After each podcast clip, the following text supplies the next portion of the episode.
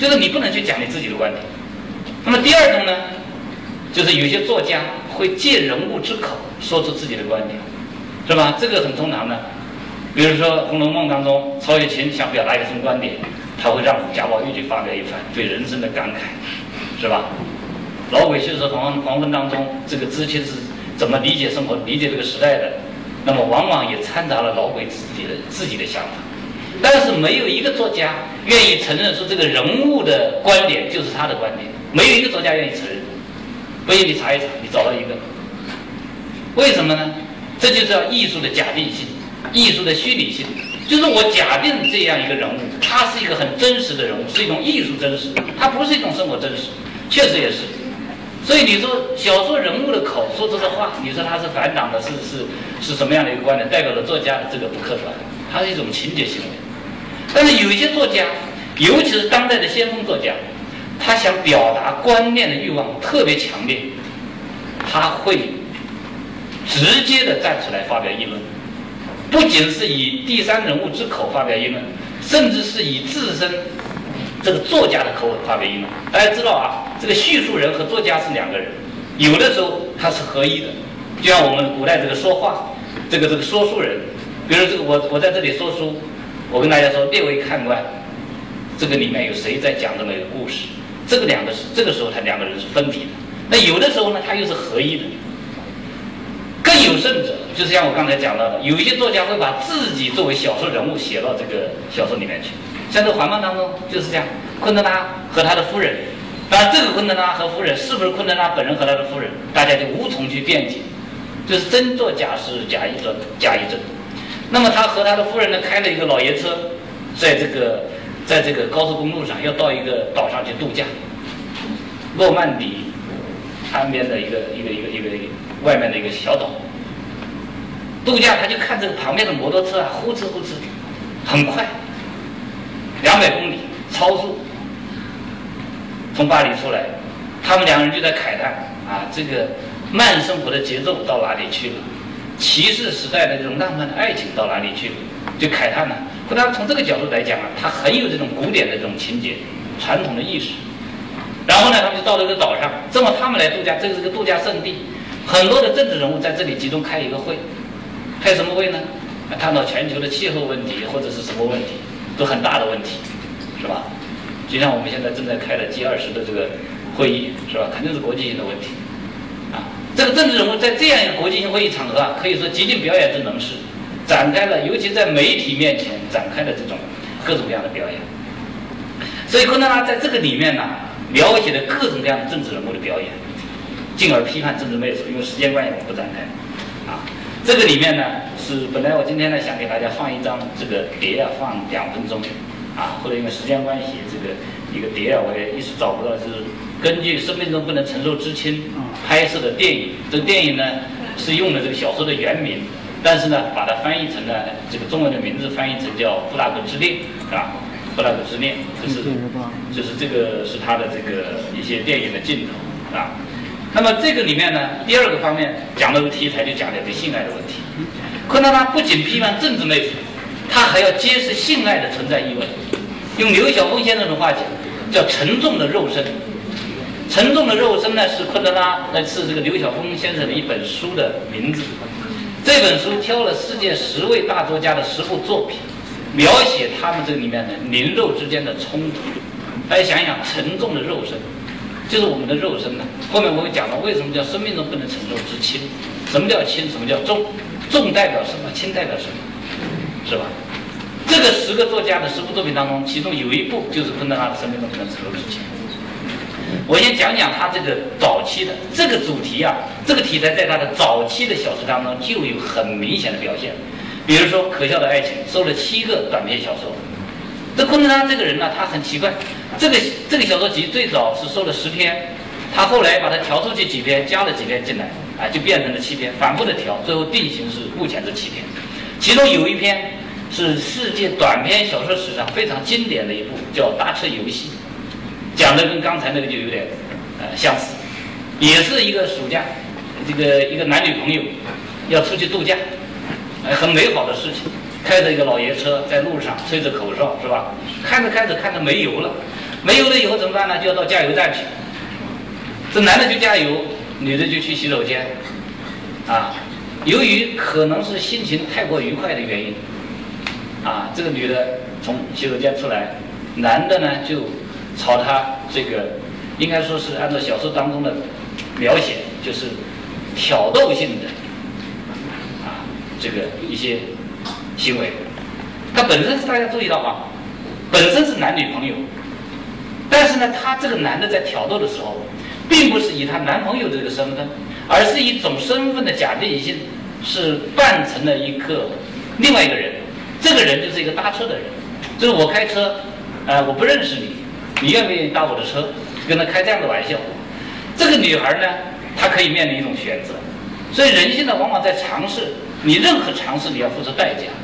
这个女性面临一个选择，就是就是跟他玩这个游戏，这个游戏嘛，或者是不跟他玩这个游戏。这女性呢？很果断的，没有经过思考的就愿意进入到这个游戏当中去。她变成了一个大车女郎。大家想想，这个时候两个人的身份就变化，就不再是男女朋友的关系了，而是一个搭车客和搭车女郎陌生人的这种关系。然后一路上两个人互相挑逗。他们两个人随时可以终止这种游戏，因为他们对自身原有的身份是有认识。但是他们两个人谁也没有选择终止这个游戏。这个游戏呢，一直到了这个。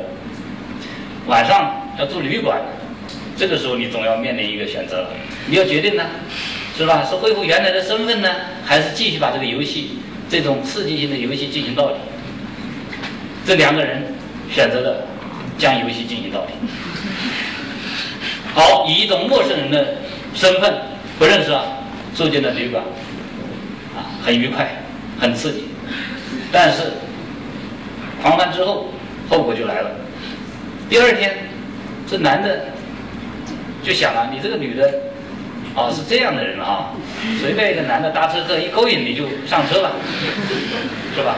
所以这个欧洲啊，一个一个，我我在德国的时候，曾经有一个女学者，她跟我讲，欧洲的评论家认为昆德拉是有很强的大男子主义，一个认为他是一个情色作家，另外一个认为他是很强的大男子主义的，是有这个感觉的。是吧？这个我看跟中国人差不多，啊，中国人也是有点大男子主义，那么这个女的呢，就反复的去解释，这我们这只是一场游戏而已，是吧？我们现在还是我们自己，是吧？但男的不愿意去接受这个解释，这个女的啊，不断的哭，最后的这一句，那那个短篇小说最后的这个台词啊，就这个女的不断的抽泣，说我是我，我是我，我是我，后面是省略号。昆德拉是写过戏剧，写过很多非常抽象也非常。优美的这个戏剧，他对这个台词、对人物语言的掌握是非常精到的。这个我是我呀，是很高妙的。大家知道这个我，前面那个我是现在的这个、这个、这个、这个我，过后面那个我是过去的你作为女朋友的那个我。这个两个人，他告试图告诉他男朋友，这两个人是一个人，你不要误解了，我们这只是一场游戏而已。但这个男朋友不愿意承认。大家通过这样的例子，这是一个性爱游戏，是吧？是个很刺激性，但是很能够反映人性的性爱游戏。他们为什么愿意这进行这场游戏？我曾经分析，就是因为人愿意去窥探自己，也窥探对方。有时候是希望通过了了解对方来了解自己，进而了解作为抽象的人的自身。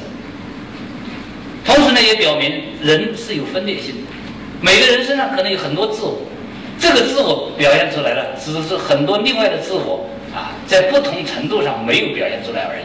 所以弗洛伊德讲这个，这个，这个，好像说，这个人有啊本我啊自我超我，是吧？是不一样的，潜意识是被压抑的，啊。我有时候跟学生开玩笑，我说这个人这个睡眠很重要，你不经过睡眠以后，很多的信息啊你处理不了，那你脑袋要爆炸。但是我有一段时间呢，是个四五点钟夜里也就会醒。醒来以后，脑子一片空白，那个时候非常沉迷，就是那个时候的想法跟白天工作学习时候的状态的想法是完全不一样，是吧？这是很正常，这很正常。这是一个例子。第二个例子就是他这个代表说的生命中不能承受之轻。这个里面的男女主人公也很典型，是吧？这个讲性爱的存在意味和这个生命的轻重问题就在他两人身上体现出来。说托马斯是个非常优秀的外科医生，用我们的话讲叫一把刀，谁都要请他，手术很精湛，但是他也是非常优秀的一个调情的老手。据说他交往过的大概是超过两百个人异性，这有点太过分，是吧？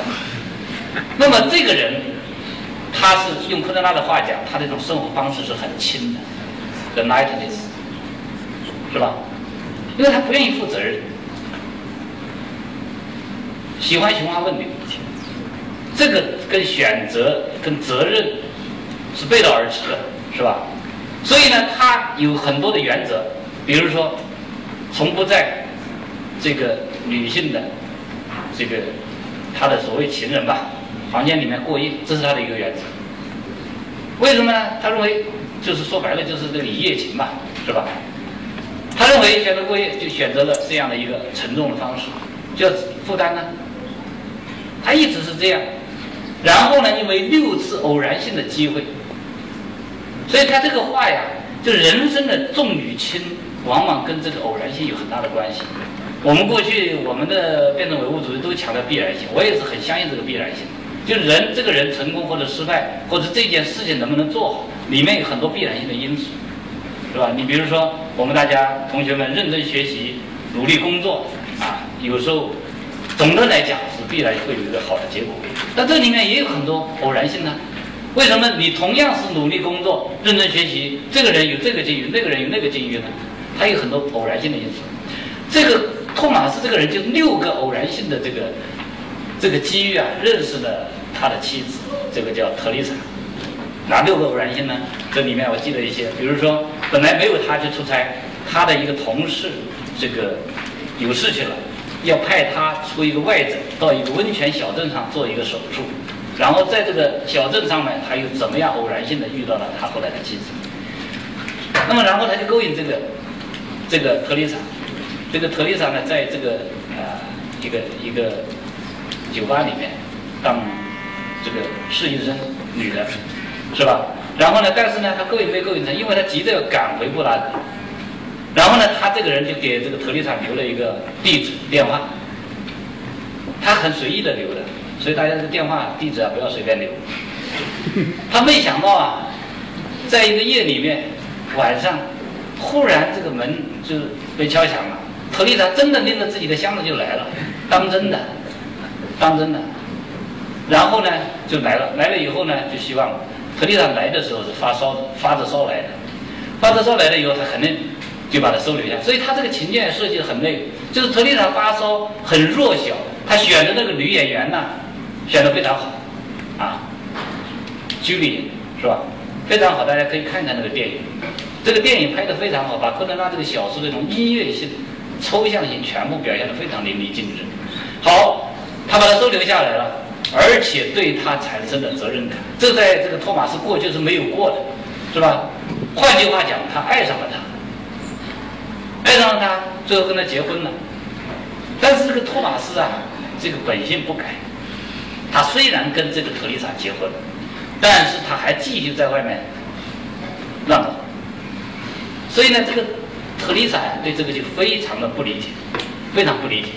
特丽莎是一个灵肉统一论者，哎，很多女性都应该是这样，就是说这个灵肉是统一的，我爱你才会跟你发生关系，我不爱你不可能发生关系。那倒回头来也是一样。而托马斯他认为是他是一个灵肉分分裂论者，他觉得我爱你不代表我这个身体一定是专属于你的，是这样的一个人。好，在这种情况之下，他继续在外面乱来，那么特丽娜就很受不了，很受不了。当然了，这个这个情况发生了变化。一九六八年布拉格之春来，这个刚才我看到大家看到的这个照片，就是苏联前苏联的坦克进入布拉格，受到。这个游行群众抗议的这个情况，电影呢在这一段呢采取的是黑白胶片的这样的一个处理的方式，非常具有历史感，非常具有历具有历史感。特丽莎呢在这种情况之下的职业是一个新闻记者、摄影记者，他很有艺术的天赋。摄影记者，然后呢他拍下了很多的这个这个暴行的镜头，但是历史非常反讽的是，他这个摄像这个这个照相机被人没收了，然后那个后来的执政当局啊。恰好是根据他的这个这个这这个照片，捕捉了很多的这个抗议人士，所以这个等于说是非常反讽的。芬德纳小说当中充满了这样的东西。好，他们然后就离开了，离开了这个呃布拉格，也离开了捷克，移民到了瑞士。他觉得失望了嘛？失望。这个里面呢，有昆德拉自己的影子在里面。这个时候呢，应该说昆德拉选择的是重。从他认识，尤其是特丽莎到他家里来以后，他对特丽莎选择的是一种重。换句话讲，是选择一种爱，选择一种承担责任，跟着去了。去了以后，好，这个他到了瑞士以后，还继续跟他的这个著名的情人萨宾娜保持关系，保持关系。这一点呢，让这个特丽莎很受不了。所以本来以为换了环境以后对他好一点，所以特丽莎毅然回然的、毅毅然决然的就回了这个捷克，回到祖国去，我不跟你了。那这个时候，托马斯面临一种选择，他可以选择这个留在瑞士。过自己自由自在的生活，作为一个外科医生，收入是很高的，继续循环问题，或者跟特丽莎追随他的脚步回到捷克去，在这种轻重选择之间，这个托马斯选择了重，因为他爱这个特丽莎，然后呢，他就把这个车把他的车就开回了这个捷克，啊，过捷克边境的时候，护照被就。拿走了，就上交了，就不再还给他了。就是护照，从此以后就没有再出国的机会了。然后呢，到了布拉格的家里面，见到了特列莎，特列莎很感动啊，为他这种责任，为他这种承担，为他这种重而感动，是吧？但事实上呢，他为这个重也付出了惨重的这个代价，是吧？他回来以后，那就像刚才讲的，受到处理，因为他过去曾经发表过一篇不恰当的文章，探讨俄狄浦斯。和斯大林的这个关系问题，他认为俄狄浦斯这个人是很有责任感的。大家知道俄狄浦斯弑父娶母，这个责任不是他的，是因为一个预言，是吧？是预言说你生下的儿子，是吧，将是杀父娶母的人。于是老国王啊，这个儿子一出生，赶快叫人把他丢到荒郊野外，这这个小孩不能留。过去先知啊，预言呐。古希腊的这种原始思维也是很强大、很吓人的，所以大家也不要随便去算命，算命的，对吧？那么俄狄浦斯最后被一个在一个三岔路口被一个牧羊人救了，是吧？救了以后他没有死掉，但最后他在路口失手打死了他的爸爸，是吧？他不知道那是他爸爸呀，然后还成为这个国家的国王。但是他当了国王以后，发生了瘟疫。为什么发生瘟疫嘛？这是乱伦嘛，而且是娶了他的母亲。他不知道这是什么原因。最后，牧羊人告诉他：“你就是那个杀父娶母的人。” 所以呢，俄狄浦斯在这种情况之下，选择了自我惩罚，刺瞎自己的双眼，愿意承担这种责任。他不能够再看到这个悲惨的事情或者这个悲惨的这个结局。是吧？这个这个托马斯这个小说当中主人公托老托马斯在一次报纸上就这个问题写了一篇文章，他认为这个俄狄浦斯是有责任感的，而这个有些人是没有责任感的。那这种这篇反讽性的文章呢，就被当局抓住了把柄，一定要他写道歉声明，啊，要这个证明自己的错误的这个立场，坚决不行。于是呢，他从一个收入很高的外科医生，一步步的这个下跌。最后沦为了一个擦窗户的工人，当然了，他在擦擦窗户的时候还不忘他的老本行循环物业啊。最后他厌倦了城市生活，他希望寻求一种宁静的归宿，他选择了乡村。所以呢，也有曾经有德国的这个研究者，这个比较这个海德格尔和昆德拉和狄更斯，这个讲这个昆德拉，他实际上是希望一种山顶上的田园牧歌式的这种归宿啊。他到了乡村。他这个跟这个特丽莎过去以后，那确实是回归到了田园，回归到了一种宁静的生活，也回归到了不再有那种所谓轻的那种生活，很重很和谐，是吧？但是呢，然后是因为一次意外，晚上啊，他他他帮人，这个外科医生呢帮人整好了一个胳膊以后，大家喝酒就庆祝，庆祝以后，然后一场车祸，喝了酒开车，一场车祸又是下了大雨，摔下了山坡，于是。都都死亡了，他的儿子，这个这个他的情人在国外，在瑞士，萨宾娜收到他这个讣告的时候，已经过去了很长时间。萨宾娜拿这个信呢，是这个久久不能自己啊自己。所以这个事情呢，大家看一看，我们是讲他这个揭示存这个性爱的存在意味。这里面有个非常重要的一个细节，就是萨特丽莎一直不相信，说我老公跟我讲，这个我是爱你的，但是我的身体虽然背叛了你，但是我是爱你。她不相信她老公说的话，她认为坚信人应该是灵肉统一的，她觉得她老公不爱她了，于是拿自己的身体去做了一个尝试。怎么尝试呢？就在他最迷茫的时候。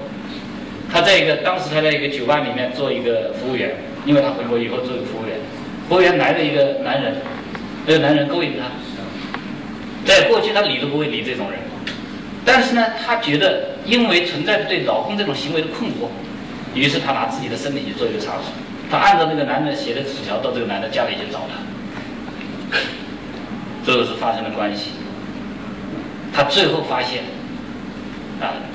这个小说当中是这样写，他这个身体和他的灵魂是可以分离的，是可以分离，同样可以达到效果。所以这个事情呢，当然这个里面是不是不能他一定坚持灵肉分裂分裂论？不是这样的，他只是把这种灵肉统一和灵肉分裂放在这样的一个文学环境当中，让读者们自己去认识、去理解、去领会。而在这个过程当中，他是希望通通过这种性爱的表现或者灵肉分裂的表现，达到一种人性的这种分析，啊，身份当中也是这样，是吧？所以很多人呢会认为昆德拉是情色作家，甚至这个根据他这个小说拍的这个《布拉格之恋》呢，被认为是这个世界上十大禁片，情色片，拍的很大的，是吧？这个，但是呢，我我认为不是这样，不是这样。是吧？这个这个电影呢，大家可以有机会可以找来看一看。这个演得非常好，就把昆德拉这个小说的这种所谓弦乐四重，那四个人物代表四种乐器，演绎得非常好。因为电影呢，它的语言跟这个小说语言不一样。电影它可以配音乐，有其他的画面，有多种的艺术手段去进行表现。那么在这个里面呢，小提琴每一个人物出现，它对应的那个乐器的声音就就出现，非常的和谐，非常的和谐啊。那么另外呢，除了这个政治和性爱以外呢，昆德拉小说啊还有一个主题，就是遗忘。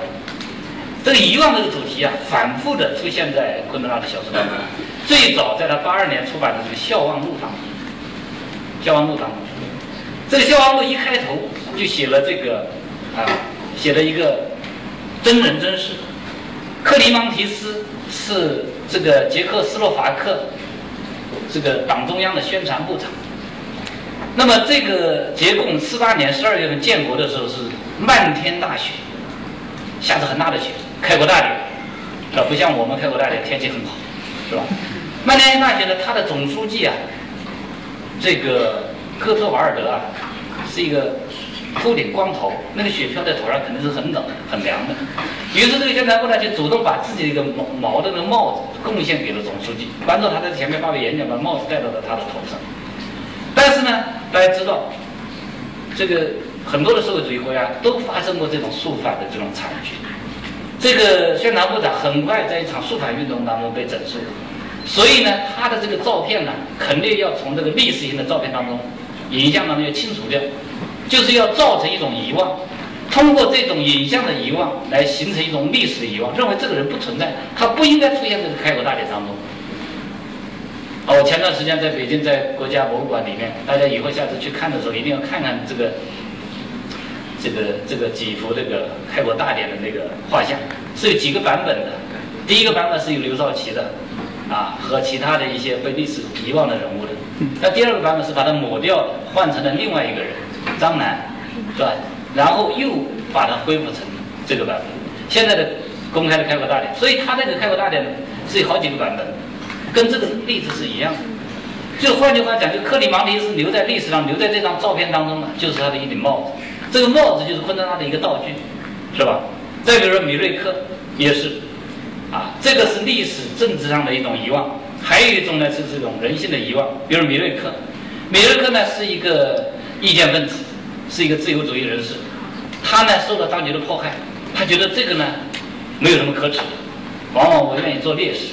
但他觉得很可耻的一件事情呢，是他曾经交了一个女朋友，或者说有个情妇，这情妇长得不怎么样，啊，叫这个泽德拉，他要忘掉她，所以他希望从他那里把所有的照片、信件都给要回来，这是故意的遗忘。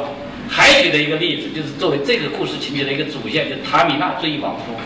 塔米娜和她的丈夫啊，流亡到了国外以后，她的丈夫很不久就去世了。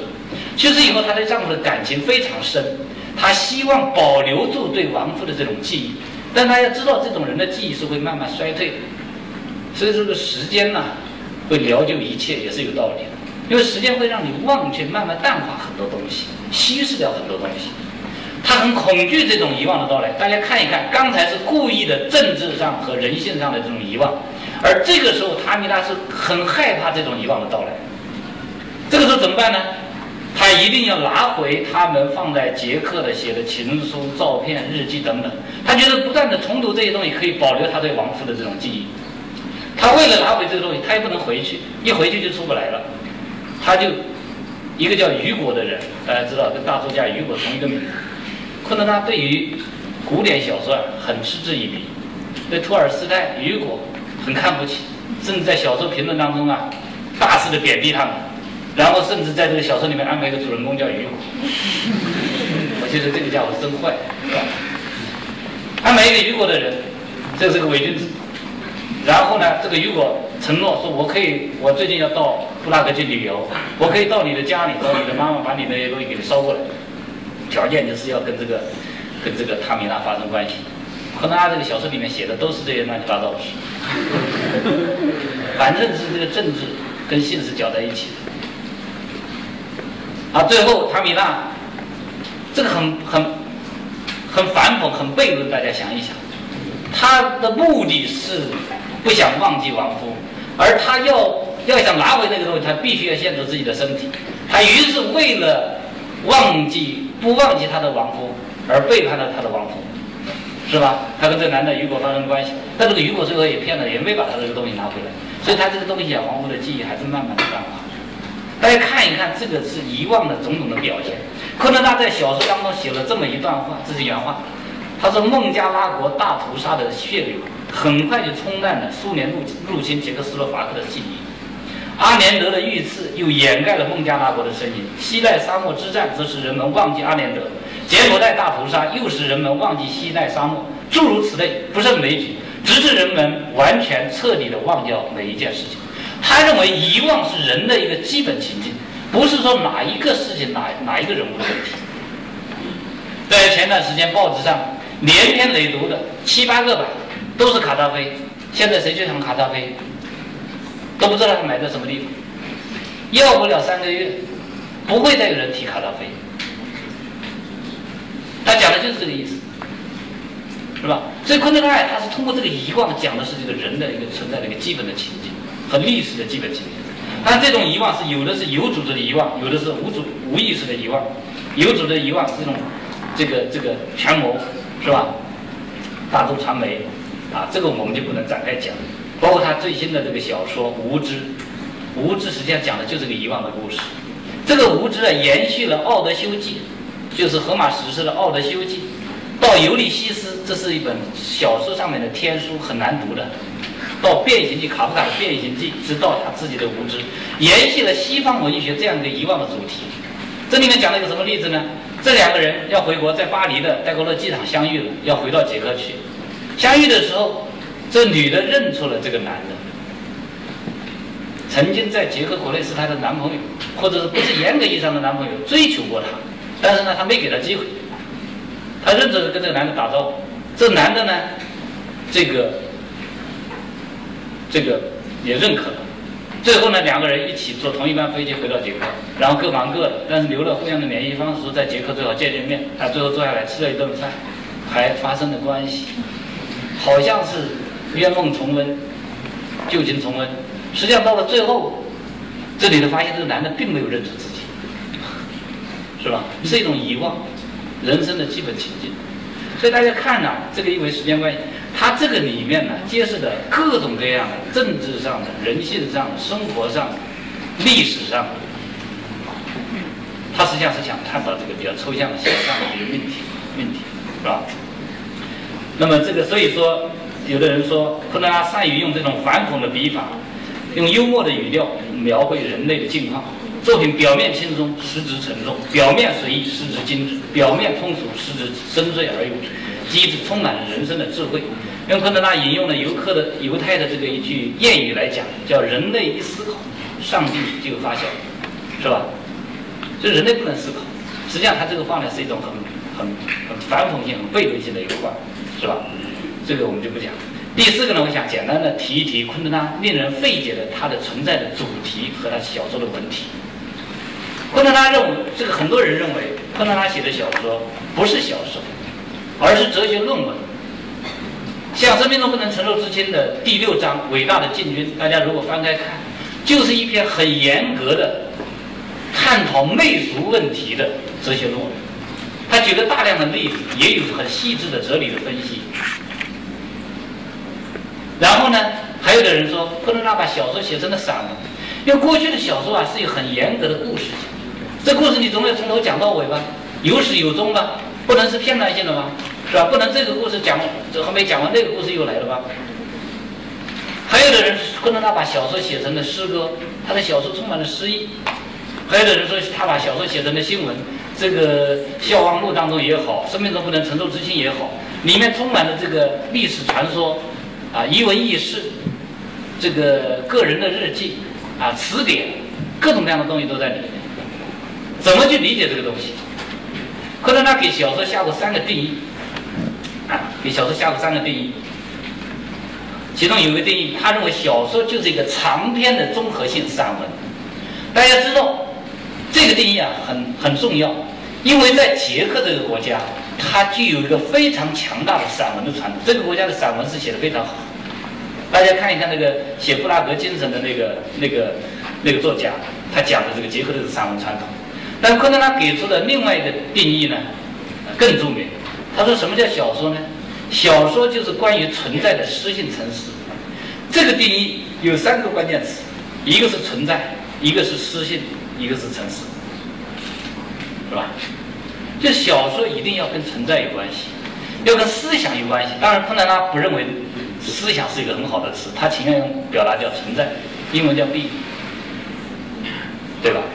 他认为小说小说表达的不是思想，它是质疑、反思存在的这种这种境况，啊，他认为呢，这个呃，在思想的发展的道路上，小说是起了很重要的作用的，不不一定是哲学家才发挥作用，小说家很重要。昆德拉这个人呢很奇怪，他自己写小说，他也分析小说史，曾经在我的这个博士论文答辩会上。呃，在我们深圳大学工作很多年的林岗教授就问过一个问题，他说：“哎，问我怎么看待昆德拉这种反复的在小说当中，或者是通过这种评论来分析小说史，甚至分析自己的小说的这个情况？”这是一个非常有趣的问题。就是一个作家，实际上很多作家是不愿意去写文学评论，对这个文学史发言的，但昆德拉是一个另类。那么在这个发言当中，昆德拉把小说史做了一个区分。他认为所有的作家在他看来分成三类：写小说的人，一类是最早的讲述故事的人，就是菲尔丁啊，英国菲尔丁，他只是讲述讲述一个故事，像我们过去的说书人一样，第三者的客观的视角。第二个呢，就是福楼拜式的描写一个故事的人，啊，一种客观的作者隐去了，是吧？一种客观的这种笔触。大家知道福楼拜啊是写的很细的，细致到他说你要想描写一个服毒的人。你最好亲口去尝一尝毒药，当然不一定了，是吧？他写鲍法利夫人最后服毒自杀，他的学生，这个，这个，啊，莫泊桑是他的学生，这个写的这个，也曾经讲过这样的话，他说你要细致的去描绘那个人物，要描绘走过对面街角的那个妇人，让见过那个妇人的人通过。阅读你的这个小说的描写，能够认出那个人来。当时的十八世纪的客观现实主义啊，就到了这样一个逼真的程度。当然，昆德拉认为这两种现实主义都不重要，真正的现实主义，真正的小说，对故事应该是一种沉思，应该是一种一种 meditation，对吧？所以他呢，觉得真正的小说家应该做一个沉思故事的人。这个故事啊，既不是讲述的对象，也不是描写的对象，而是作家的一个道具，是他的一个题材，是他沉思的一个对象。这个就是奥地利的布洛克，所以他非常崇拜的布洛克，崇拜卡夫卡以降的后普鲁斯特的这样的一个小说传统。当然，这是一个先锋小说的新小说的传统，是吧？他认为所有写历史的小说有两种类型。一种类型是考察人类生存的历史尺度的小说，另外一种类类型是图解某一历史情境的小说。他认为巴尔扎克就是下下面一种类型。这话呢，巴尔扎克自己的话也可以印证。他说，巴尔扎克在这个人间喜剧的前言当中说：“如果说法国社会是一部历史，我愿意去做他的书记官。人间喜剧九十六部，多么浩大的历史场面，社会情景。”是吧？可以说读了《人间喜剧》，你就可以可以了解到他那个时代的法国社会。但是呢，所有这些在昆德拉看来都是图解某一历史情境的小说，是不值得称道的。他认为这些小说是没有思想性的。但这个话呢有点绝对，就是因为他主张的是考察人类生存的历史尺度的小说，就希望小说不只是去静态的去讲故事，而是而且要引发人的思考啊。所以从这个角度来讲呢，昆德拉反复的去在他的小说当中高举一个词，就是存在。什么叫存在？在昆德拉看来，在他理解看来，存在就是人的可能性，就人的各种在世之在。大家知道啊，各种可能性都存在。我现在说大家看一看，我们的深深圳卫视的呃深圳卫是卫视还是都市频道的这个。啊，今今日今日一线是吧？十一点多，有时候那次说采访我，然后我就找我这个找我这个采访的那个，我得去看一看嘛。哎，我看了半个多小时，各种各样的社会生态啊，这两人发生感情，然后这个人把把跟情夫一起把丈夫给给给杀掉了，然后又什么人服毒了，这个又有个路边捡破烂的又什么样一个离奇的事情。啊，我觉得我们的媒体啊有很大的责任。我曾经在不同的场合讲，讲过，你一个小时，啊，并不是我们社会不存在这样的现象，而是说你把所有的偶发性的各种各样的事情集中到一个小时集中去表现，让我们看到都是社会的阴暗面。我不是说要粉饰太平，而是媒体要想到自己的责任。但他追求什么？因为社会节目它能够引起人的注意，这个我们的媒体责任要去反思，是吧？但生活当中也有很多美好的东西。这个很多的这个市民报纸的这个社会版，每天大家翻开都是这些东西，所以我说我们现在小说家的想象啊，都赶不上我们生活的丰富。那我们小说家很多是乱编的，我有个师妹，在广州写《西关小姐》，她是一个作家，她写很多小说，那有一些确实是乱编，因为后来开研讨会的时候，她说一个西关小姐跟这个一个军阀，是吧，被他。跟着他私奔了，然后怎么样生了一堆孩子，就怎么样怎么样。那现场的人说：“你这绝对不是典型的西关小姐。”大家到广州看一看荔湾区那个西关大屋，那西关小姐都住在楼上，一个人人都见不到，一个异性都见不到，很传统的。为什么我们过来过去古代戏文当中，这个表妹往往爱上表哥？大家想想什么原因？很重要的一个原因就是他没见过别的男性，他能接触到的男人就是他表哥。再加上我们中国传统观观念，亲上加亲更好，实际上是近亲繁殖，是吧？所以那个东西啊，纯粹是乱想的，没有逻辑性。生活是很丰富的。那么昆德拉他觉得小说家要去探索人的这种可能性，比如说像刚才讲到的搭车游戏，这个人就是存在这种把自己的另外一面呈现出来的可能性，这是一种可能性，也存在着那种背叛自己的。把自己的男朋友这个这个出卖的这种可能性，当然在昆德拉的这个小说当中，他写了很多负面的东西。他觉得小说人物就是这一个个实验性的自我，是吧？所以在他这个小说里面也有很多存在的编码化，就有很多关键词。可以说，无论是昆德拉小说的标题、书名呢，还是他这个里面所探讨的主题，都是一个个存在的关键词。缓慢，探讨的不是说走路慢这样一个简单的一个生活现象，而是形而上的一个慢的一个问题存在的问题，各种各样的慢的境况，形而上的意味，是吧？那么在这个角度上来讲呢，我觉得这一点呢，很值得我们中国小说、中国当代小说去学习。前段时间评茅盾文学奖，争议很大。我觉得里面其实有一个导向挺好，就是评出来这些作家，很多他至少是思考，他不是简单的去讲一个故事。当然话又说回来，如果能把故事讲好，也是很不容易，是吧？我们很多小说是不思考的，不能够引发人思考的。读完以后可以弃之不顾的，这样的小说你读它干什么呢？所以在座的同学们，我建议你们呢，这个要多读三类书。这个是过去有一次这个也是记者问我，他说这个白领应该读一些什么书？我说应该读三类书。第一要多读经典，经典是浓缩的人生，经典里面充满了思想，经典可以让你二十岁的人生变成有五十岁的长度，是这样的。你读一读《红楼梦》，你了解多少诗？第二个，如果时间很紧迫的话，不是文学院的学生的话，可以读一些选本，哎，中篇小说选刊，别人都帮你选过了，对吧？等于帮你挑了最好的东西给你读，那你就读那些东西。第三个呢，可以读一读散文，是吧？这个散文养心嘛，心灵鸡汤嘛，是吧？我们当代作家当中，其实也有一些像王蒙。韩少功，像广州华南师范大学的金奈教授，也是非常善于思考。大家也可以读一读他们的东西。像这次得鲁宾呃这个茅盾文学奖的张伟，虽然写的很长，但他充满了对人性的、对土地的、对国家的、对这个民族的一些命运的思考。像陈忠实写《白鹿原》，所以大家多读一读这些经典厚重的作品，是吧？另外呢？昆德拉小说引起人误解的另外一个原因，就是刚才我说的，他把小说写的不像小说。这个实际上是昆德拉有意为之，并不是说他不能够像过去那样写小说，而是他不愿意去写。我在这里要说一下，大家都知道这个毕加索，毕加索并不是不能够去画那个传统的写实主义的绘画。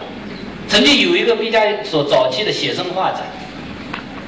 他的传统的技艺功夫是非常深厚的，但是毕加索他是印象派的鼻祖，是代表性的人物，这是他的一个一个艺术风格的一种选择。昆德拉其实也是这样，他故事其实也讲的挺好。你看那么短的一个短篇小说变成一个经典，但是他认为小说他承担了新的使命，这个使命就是思想，对吧？所以他在这个文体方面呢，有三个东西特别值得我们关注。因为时间关系不能展开讲，简单的提一下。第一个是复调，大家知道，复调啊是一个音乐的术语，但是呢，过去从巴赫、金的到热赖特的都有复调小说的说法，但是昆德拉把这个人物意识的复调啊提升到了小说文体的复调。他这个小说里面综合了很多的东西，有新闻，有历史，有政治传说，有民间故事，有有传记，有词典，有散文，有诗。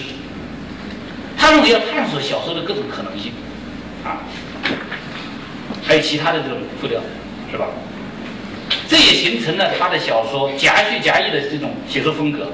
就用这个尉迟秀的话讲，台湾的一个评论家叫“昆腔”，昆腔，啊。另外呢，他就是批判媚俗。这个媚俗啊，不只是政治媚俗，而是讲艺术风格上的媚俗。这个这里面有一篇文字是昆德拉的话，这个意思是什么呢？他说媚俗啊。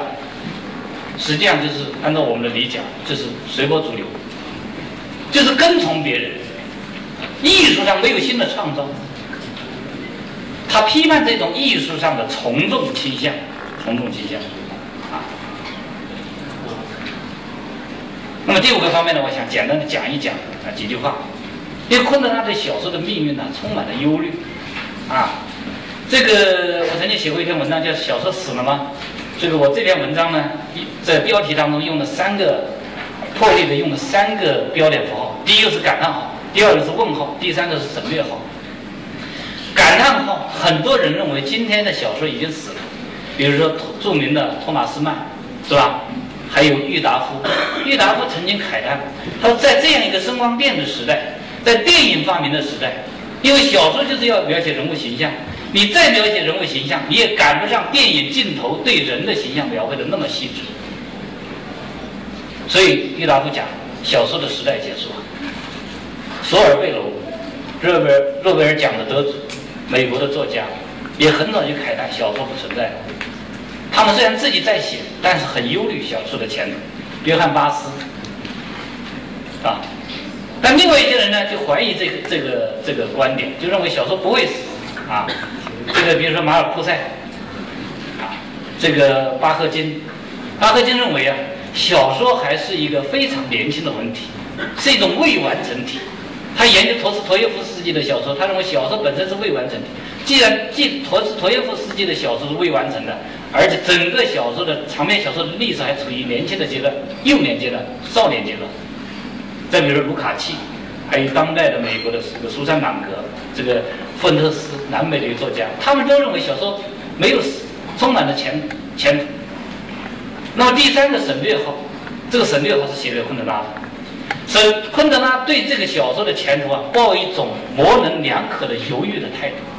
一方面，他认为小说不会死，也不可能死，因为小说存在很大的可能性；但另外一方面，他认为小说最大的悲剧，是因为它存在于一个与它格格不入的世界当中，就是当今世界并没有一个很好的适应小说成长的环境。这个没有小说成长的环境，并不是说没有人读小说，这只是一个方面，而是说人们对于小说精神的理解非常狭隘。他讲有四种东西可以指引小说走向一个光明的前途。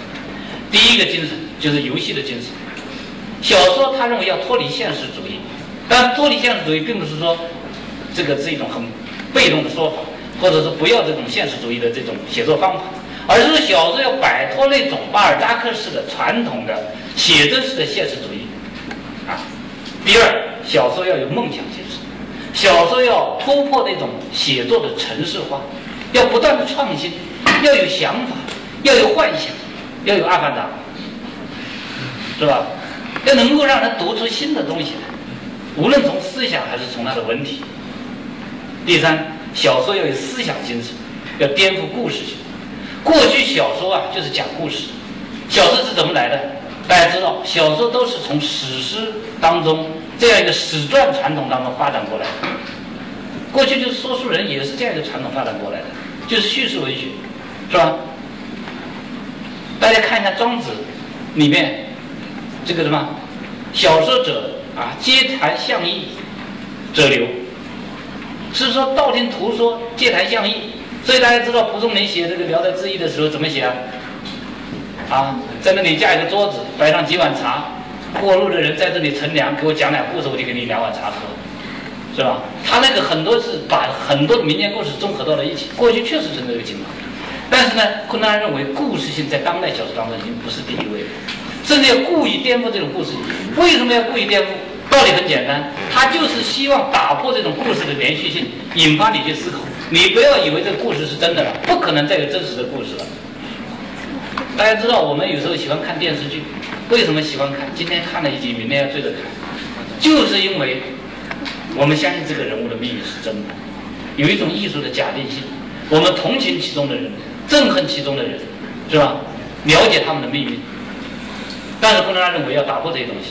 第四种精神要有一种时间精神，要走出历史性，走出历史性，是吧？那么这是我们对昆德拉的这个基点理解。最后呢，我想讲简单的讲一讲我的一个一个小结。我觉得昆德拉呢是二十世纪世世界文学的一个艺术，因为他主要的文学活动在二十世纪，是吧？他沿袭了存在主义文学的基本的思想，又在小说形式上做了极有意义的革新，所以他在小说的实践上呢取得了斐然的业绩，在理论上呢很大的建树，可以说是一个不可多得的综合性的小说家。这样的人确实很难。很难遇见，很难遇见。第二个呢，昆德拉小说的成就啊，有很大一部分来自于他的自省意识、自我批判精神。我觉得一个思想者，就是广义的人文知识分子，都要有这样的一种精神。那么没有这种自我批判的精神，包括批判这个这个社会、批判反思别的存在的这样的一个意识，是很麻烦。大家知道前几年古装戏、清宫戏、帝王戏特别盛行。我经常跟学生讲，我说你们的父母、你们的爷爷奶奶看了这个可以看得津津乐道，可以哈哈大笑，可以觉得在这个里面学到很多东西。作为一个接受过高等教育的人，我觉得你在看这些东西的时候，应该有一种反思，要有一种批判，甚至要有一种鄙视。这个把中国文化里面一些劣根性的东西，通过这样集中的方式反复的进行表现，不是一个健康的健康的文化生态。权谋，都讲人跟人怎么斗，宫廷里面怎么斗。你看现在前一段时间，我看我妈在家里看，步步惊心，攻心斗角，这都不行。作为故事欣赏老太太休闲、消闲、休闲、消遣可以；作为思想的反思，这些东西恰恰是全国文化是我们批判的对象，不是一个健康的文化啊。所以说，怀疑精神、理性立场和相对态度是昆德拉作品非常突出的一个思想基调。他怀疑，他有理性，他有相对性。第三，昆德拉的成长和他的声誉啊，是有很多因素造成。所以，一个作家要成名呐，也不是那么容易。捷克文化他的幽默的品格，捷克民族的他这样的一种悲惨的一个命运，是吧？困在他个人的传奇的经历，还有他多方面的这种修养，包括他音乐和哲学的修养，对他小说写作帮助非常大，共同造就了这样一个作家。而知识结构的这种全面性和写作姿态上这种层次情节，是我们中国很多作家作家特别欠缺的。那捷克是一个小国，一个小国组织这么大一个作家，成为我们很多中国作家追魔的一个偶像，这个难道不值得我们去思考吗？昆德拉曾经说过这样的话。他说：“当你生活在一个小国，要不你就是一个目光短浅的人，因为你坐井观天，就跟那个村子里面的这个乡村的乡民一样，山里的乡民一样，他不知道外面的世界，所以他觉得我这就是中心。我们中国为什么叫中国？就是认为自己是世界的中心，对吧？老大弟，他说要不就会成为一个胸怀世界的人，这话是很有道理，因为我知道自己的小。”因为我知道自己的弱，所以我拼命的向世界开放，去全世界去看。昆德拉就是后面这种人，他生在一个小国，你看捷克这个民族啊，这是这是命运很悲惨，但是却产生了他这样一个胸怀世界的人。第五、第四点，我觉得昆德拉他批判媚俗，但是呢，他自身呢也未能免俗，所以对昆德拉的作品呢，我们也要辩证的看待。他的作品迎合读者的倾向非常明显。比如题材上这个政治的问题、性的问题，对吧？这不仅是昆德拉的毛病，也是当今世界文坛一个普遍的现象。你说哪一个作家不想出名呢？哪一个作家不想自己的作品得到很多人的这种欣赏呢？所以有些作家说，我的作品写给五十年以后的人看，说我的作品如果被很多人读，是我的耻辱。有些作家是这样说的吗？这是很少一部分人，是吧？最后一点，我讲昆德拉就是诺贝尔文学奖，我觉得呢，这是一个非常难测的话题，是吧？但是呢，不管怎么样，如何超越自己，因为时过境迁呢，是昆德拉必须解决的一个问题。当然，这个要求我觉得对昆德拉提的是很高。八十二岁的人，还在不断的写作，还要他超越自己，是很难的，是吧？是很难的。啊，这个包括题材、主题、形式、语言等各方面超越。但有一点，昆德拉现在他基本上不用捷克语写作。他基本上用法文能够流流利的写作小说，写作他的这个文学评论的作品，啊，所以呢，对这一点呢，我们也啊再次拭目以待，看他在他的有生之年 有没有这样的一个运气啊。这个诺贝尔奖也不是人人都能得的，好吧？那么今天呢，我就是用了一点时间跟大家来交流我这个在这样一个读书月的开头哈，在图书馆这么圣洁的地。跟大家交流我阅读圣的昆德拉的这个一些点滴的体会，因为时间关系呢，有些地方呢讲的不一定很深入，呃，不一定很到位，或者甚至有错误的地方呢，也欢迎这个老师和同学们批评指正。好，谢谢大家。